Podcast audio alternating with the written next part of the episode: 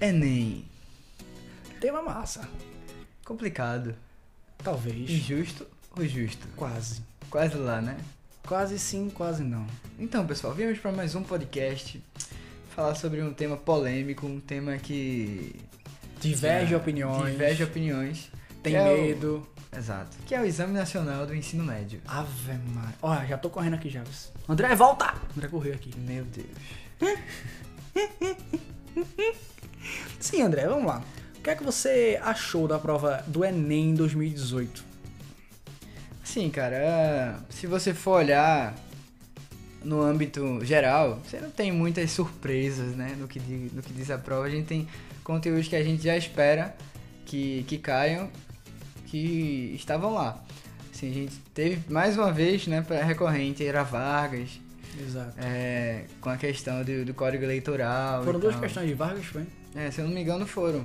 Teve uma questão que remetia também ao DN, né? Que é, um, é o processo, um processo que faz parte desse período republicano do Brasil da época. A gente tem também é, as questões voltadas à ditadura que a gente sempre, sempre, sempre, sempre, sempre vê. E não como revolução, né? Mas o Enem sempre é, continua abordando, mesmo é, com o viés do nosso país atual, como uma ditadura de fato. É, mas uma coisa importante é, desses Só pra constar aqui, trouxe também a Primeira República. Exato. Foi Primeiro muito bom. República. República é um- é assunto presente, mu- muito presente no Enem. E eu acho que até é o ponto que eu vou até salientar aqui é que a gente sempre espera muito de antiguidade, muito de Grécia e Roma, assuntos como Idade Média e tal. Mas a gente vê uma tendência sempre do Enem a essas questões mais modernas ultimamente. Exato. Não teve muito muito que o que tocasse é, a Grécia e a Roma, tanto a Idade Média nesse Enem. E sempre que questões vinham desse tipo, elas sempre remetiam ao ao período moderno, né? Ao nosso, ao, até o nosso período de, de hoje em dia, sempre também focando muito na República. Acho que assim, é... mudança é uma questão que basicamente pegou a- o estudante ali de, de surpresa. Foi muito mais a questão que envolveu a América pré-colonial, é, América Espanhola. pré-colombianos, que Isso. faz- é um assunto que muita gente queria que tivesse, mas Exato. fazia um, um tempo que não estava né, presente. Foi caiu, foi uma surpresa até pra mim mesmo. Eu vendo a prova, foi, uma- foi de fato uma surpresa. Não esperava aquela questão, mas enfim, foi uma questão fácil, tá? Foi uma questão fácil, não teve dificuldade nenhuma, até porque o próprio texto dava a, a resposta. Então não teve dificuldades não. Mas foi muito bom ver novamente aquela, aquele conteúdo na prova. Particularmente senti falta de Brasil Império. Não vi Brasil Império na prova. É, talvez, talvez possa ter aparecido ali, talvez é, em filosofia, não, desculpe, em sociologia, algo do tipo, mas eu não, sinceramente, eu não vi a, a minha primeira olhada, eu não vi a, a prova é, abordando essa questão de Brasil Império.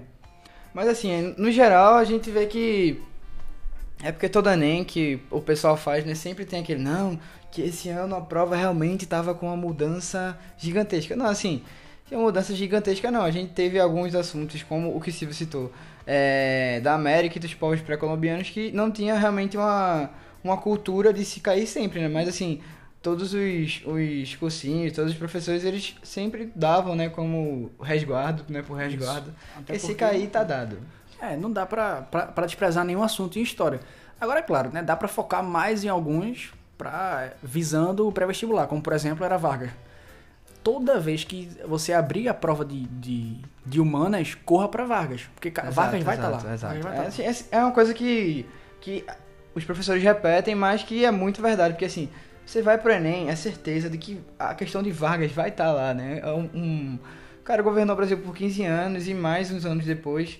E, assim, é certo que, que a gente vai ter essa, essa questão. Como teve também a ditadura, assim, é certo, coisas, coisas, coisas desse tipo aconteçam. Teve até uma questão que remetia a Jango, a Jango lá, lá, se eu não me engano, que é um período que ele, ele acaba se, se conectando de uma forma ou outra, né? Se a gente pensar, é, esse período desde a Era Vargas até a ditadura militar, são períodos que, que tem sempre coisas que, que o ligam que estão entrelaçadas entre eles. Até, até o próprio João Goulart sempre entrelaçado entre a República e entre a ditadura, né? Exato. É, é uma coisa, assim, que o Enem sempre cost- costuma estar fazendo. E assim, quanto à prova, né? Acho que. Não é uma prova difícil que você, meu Deus, reprovei por conta da história. Não, tá? Não é uma prova complicada. Agora, é uma prova que você exige, que vai exigir de você uma atenção especial. Porque cada vírgula, cada, cada nome colocado ali pode te dar uma resposta, tá? É pronto, a questão de Vargas mesmo. Eu tenho certeza que todo mundo foi para a prova de humanas conhecendo bem os 15 anos do governo Vargas. Mas as pessoas que conseguiram acertar aquelas questões foram as pessoas que conseguiram analisar É, uma questão de, de maneira fria, interpretativa, né? De tudo que está acontecendo. Não basta você só saber, né? Sobre, sobre determinado conteúdo. Precisa analisar o contexto É, e o exato, que a exato. questão Isso aí quer. a gente sempre tem. Tem sido uma, uma, uma permanência, né? Essa, essa- esse tipo de, de questões no Enem, assim. Exatamente. Agora sim, a gente vê crescendo a- as notícias com o novo governo eleito de que o Enem pode passar por uma série de mudanças. A gente já viu já que pro- provavelmente a- o número de questões vão cair e a inter, É, inclusive ele disse interdisciplinaridade que, vai que aumentar. queria ver, né? é, ver a prova antes de, Exatamente. de que ela fosse passada, né? Pelo, pelo Ministério da Educação. Mas ainda então, assim, assim, é. é muito precoce Não tem como, dizer. como, como prever de fato o que, o que irá mudar no Enem, que assim, mas de, de fato há uma expectativa para algumas mudanças serem feitas, né? Agora, assim, o cunho dessas mudanças, se vai ser positiva ou negativa para o aluno, acho que vai depender muito de como ela ser feita. Espero, espero eu, que seja feita a partir do diálogo com, de fato, os, edu- os educadores, né? Acho que Exato, porque assim, a gente tem total consciência que é uma prova extremamente cansativa. O que faz a pessoa passar ou não no Enem não é o conhecimento, é o cansaço. Porque fazer 90 questões no dia mais redação é uma coisa absurda. E assim, não é nem a questão de tempo, tá? Porque tempo, basicamente ali você tem um pouquinho ali. Mas é o cansaço. É muito É, texto, a prova de linguagens é muito densa, é muito texto, é muita interpretação. E você chega na prova de, de humanas, onde você, onde você precisa também ter muito conteúdo e muita interpretação. Por exemplo, a questão de vagas. Você precisava ter muita interpretação e muito conteúdo sobre. Se tivesse só um, você fatalmente não acertaria a questão.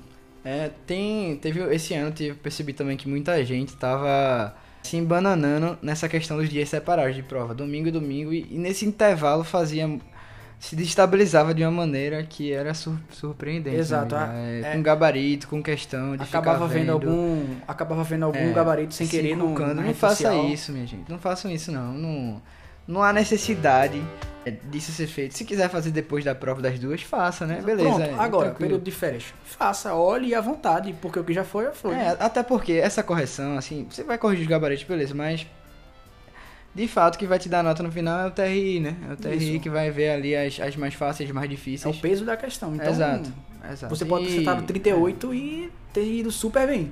Pode ter acertado 42 e tirado o quê? 10. Mas acho que assim, é, que os, os- professores também eles vão estar atentos às novas mudanças é, para o ano que vem. A gente já esperava, né? Tinha muita gente que estava esperando mudanças para esse ano, eu não, não percebi é, grandes mudanças assim. Acho que a prova ainda manteve um caráter dos outros anos, assim, em relação ao contexto geral, né? Mas assim, é, acho que os professores também estão tão, tão vendo isso e tal. E pode ser que a prova. Pode ser, né? Que a prova venha um pouco diferente ano que vem. né? Bom, provavelmente a gente vai ter alguma noção base é, em abril, né? Quando eles lançam o edital do, do Enem 2019. Mas assim, veja. re- Resumidamente, a prova desse ano, 2018, foi uma prova tranquila, tá? Tranquila. Agora, claro, né, com aquelas considerações. Precisava do aluno um conhecimento e precisava também muita interpretação, tá? E isso a gente fala no que diz respeito à história. Um A exemplo, um exemplo surgem, a bom disso teve uma questão de Martin Luther King que muita gente também se, se inculcou com, com o ônibus, se eu não me engano, que tinha lá e tal.